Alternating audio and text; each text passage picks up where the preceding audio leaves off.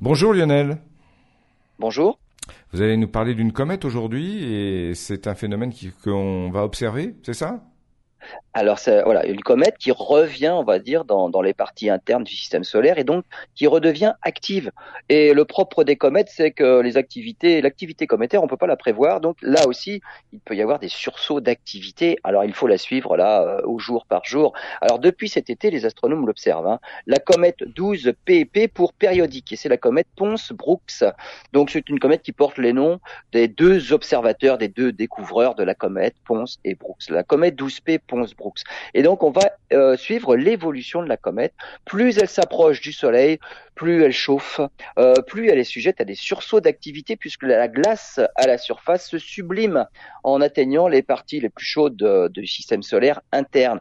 Mais évidemment, la glace se sublime de manière complètement irrégulière, irrégulière. On appelle ça, on appelle ça une activité cryovolcanique. La glace passe de l'état solide à l'état gazeux d'un seul coup. Ça projette bah, du gaz dans l'espace, ça projette de la poussière dans l'espace, et donc ça fait apparaître une queue. Depuis le mois de juillet dernier, on a déjà observé quatre sursauts de luminosité. Elle devient de plus en plus active. Alors cette comète revient euh, vers nous tous les 71 ans. Elle atteindra le point de son orbite le plus proche du Soleil au printemps. Alors, et après, les prévisions, euh, d'après les prévisions, elle sera alors à la limite de la visibilité à l'œil nu. Ça, c'est les prévisions théoriques. Peut-être qu'on peut avoir euh, bah, finalement euh, des, de la, un sursaut d'activité encore plus violent que ce qu'on peut prédire et elle serait peut-être bien plus visible à l'œil nu. Donc, ça peut offrir finalement bah, un, spectacle dont on attend, on n'espère pas encore euh, la luminosité, mais ça peut être un joli spectacle pour le printemps. On peut pas les prédire, hein, ces sursauts d'activité, et donc ça peut être très très très brillant dans le ciel. Ensuite, si, on attend le, prochain retour, c'est en 2094. Donc, euh, faut quand même pas louper celui-là. Hein, c'est maintenant. Hein. Donc, les, les, les, trois premières éruptions avaient transformé déjà l'aspect de la comète en l'affublant de ce qu'on pourrait comparer à des cornes. Il y a des jets de matière.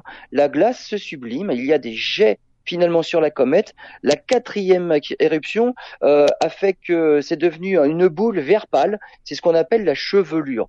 Là, vraiment, la glace se sublime de manière permanente, continuelle, il y a une, une, une, atmosphère autour de ce noyau cométaire qu'on appelle la chevelure, et une queue est en train de se former dans le sillage.